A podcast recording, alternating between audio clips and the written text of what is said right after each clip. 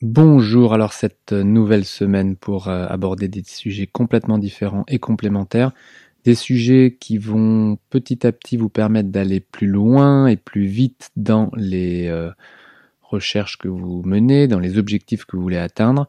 Alors évidemment pour ça vous devez avoir des objectifs clairs, on en parle euh, très rapidement de ces histoires d'objectifs. Mais pour le moment, je voulais vous parler d'un sujet qui est hyper important.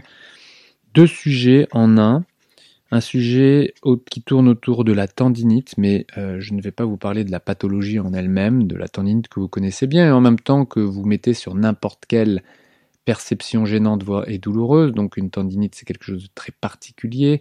Ça concerne seulement certaines zones corporelles là où il y a des longs tendons, des muscles avec des longs tendons et non pas euh, des muscles très courts sans tendons. On n'a pas de tendinite partout sur n'importe quelle douleur et ça, euh, en même temps, ce n'est pas de votre faute parce qu'on vous l'a pas appris on vous l'a pas enseigné, et en même temps, euh, vous avez déjà entendu ce que c'était une tendinite, il suffit de taper sur internet pour voir ce que c'est, et vous voyez bien que ça correspond pas tout le temps à ce que vous décrivez. D'accord? Donc certains parlent de multitendinite, de tendinite chronique, de tendinite. Oui, alors c'est vrai, c'est vrai que ça peut arriver si vous ne faites pas ce qu'il faut, que tout ça peut se multiplier comme des petits pains et, euh, et s'entretenir dans le temps.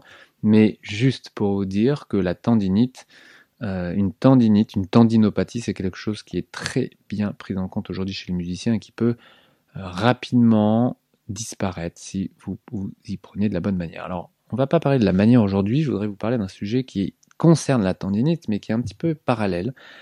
Vous l'avez compris, peut-être que toi-même tu utilises ce terme un petit peu euh, de manière exagérée, c'est-à-dire que peut-être que tu as peur de la tendinite, que la tendinite est quelque chose qui t'effraie et que euh, et que tu as peut-être déjà expérimenté, mais en tous les cas,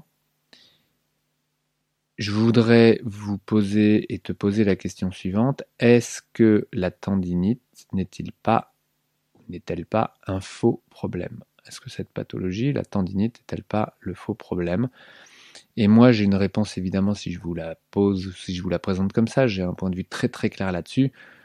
Et je vous le développe tout de suite. C'est la tendinite n'est pas le vrai problème. La tendinite est une conséquence. D'accord? Donc on va euh, s'occuper évidemment euh, de la cause, on va euh, s'occuper de la tendinite en elle-même, de plein plein de manières différentes. Ce qui a toujours été dit, c'est que face à une tendinite, il fallait se reposer, donc arrêter, donc stopper l'activité pour des musiciens qu'elle professionnel, ça ne fonctionne pas, ça ne marche pas, il n'y a pas d'accord avec ça.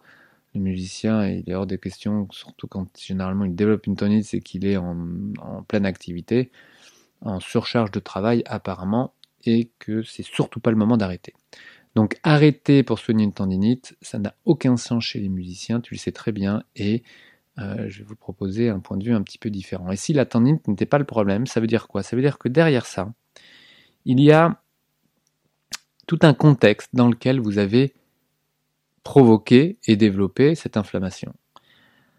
Et là, je vais mettre plusieurs points en avant, dont un qui m'intéresse particulièrement. Alors bien sûr, il y a l'organisation de travail, bien sûr qu'il y a euh, la gestuelle, votre posture, cette fameuse posture qui veut en soi rien dire, parce qu'une posture, ça ressemble plutôt à une photo, donc moi je parle plus volontiers de gestuelle, de dynamique instrumentale, évidemment reliée avec l'anatomie. L'anatomie, c'est c'est la base, c'est vraiment ce qui explique votre biomécanique. La biomécanique, c'est votre technique instrumentale.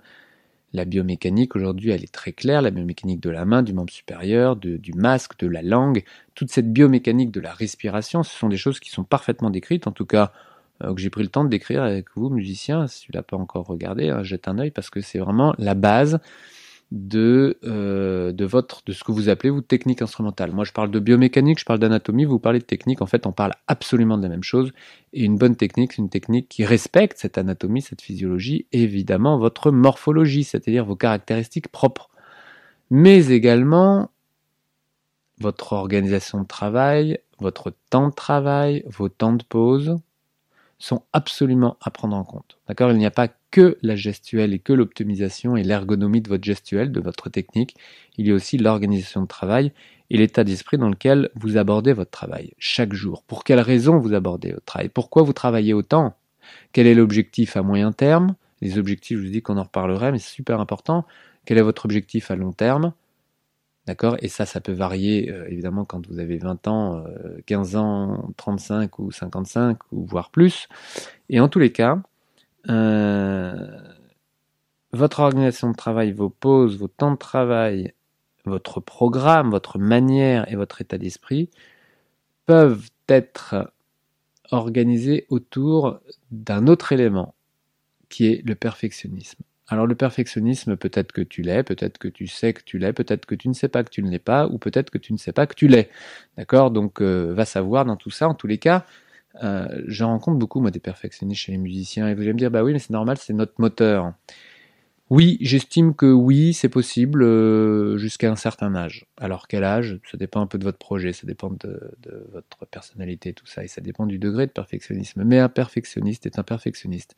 Et je dirais que passé 23, 25, 26 ans, 28 ans, euh, après ça, il est bon d'arrêter de l'être et d'arriver à se détacher de cette habitude, parce que c'est une habitude.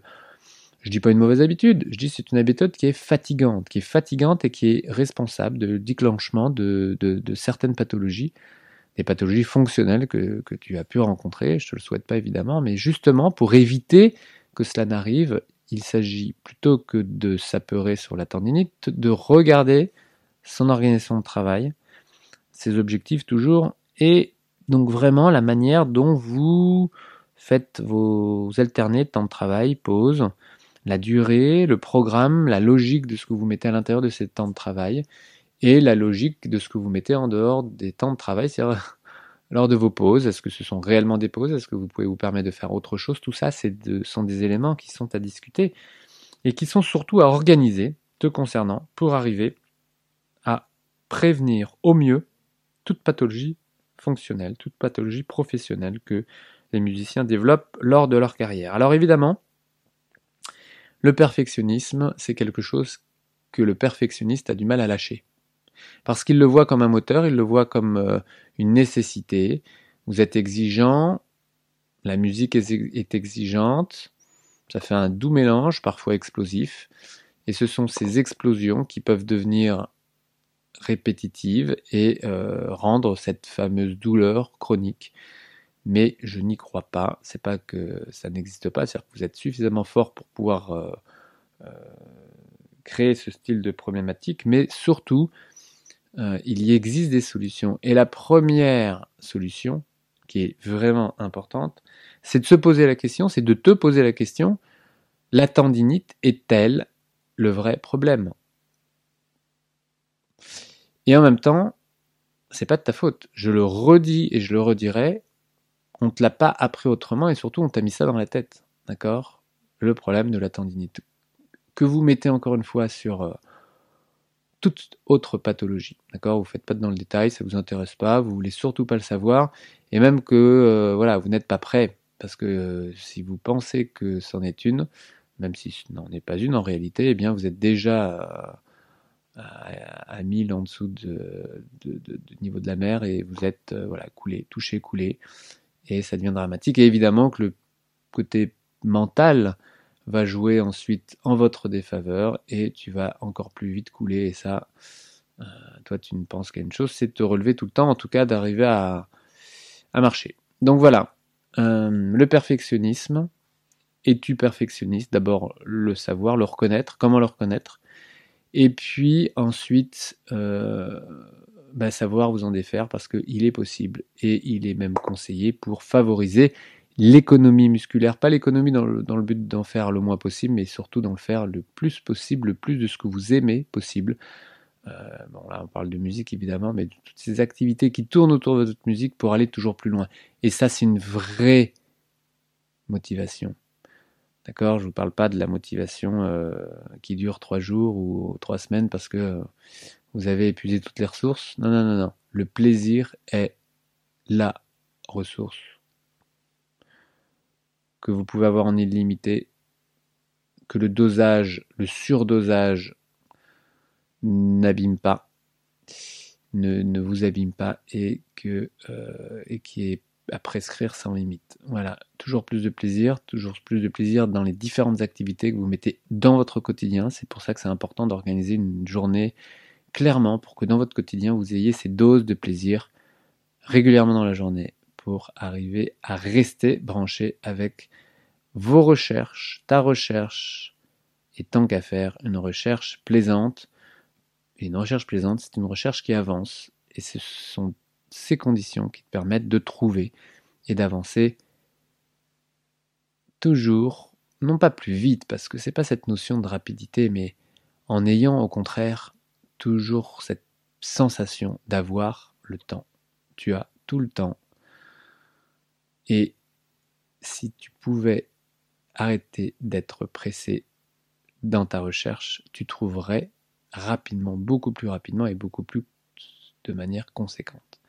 Donc voilà, ce que je te propose euh, bah, d'ici demain, c'est de mettre sur une feuille de papier dans ton cahier euh, en titre le mot perfectionniste et de voir un petit peu de ton côté euh, le rapport que tu as avec cette notion-là, le perfectionnisme. On se retrouve chaque jour, demain.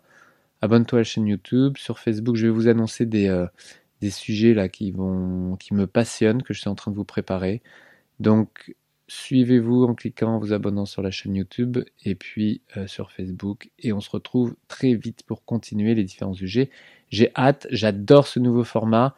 Euh, j'ai hâte de vous faire profiter quotidiennement de plein d'éléments supplémentaires. N'hésitez pas à me, à me donner plus d'infos et on se retrouve demain avec grand plaisir. Ciao, ciao.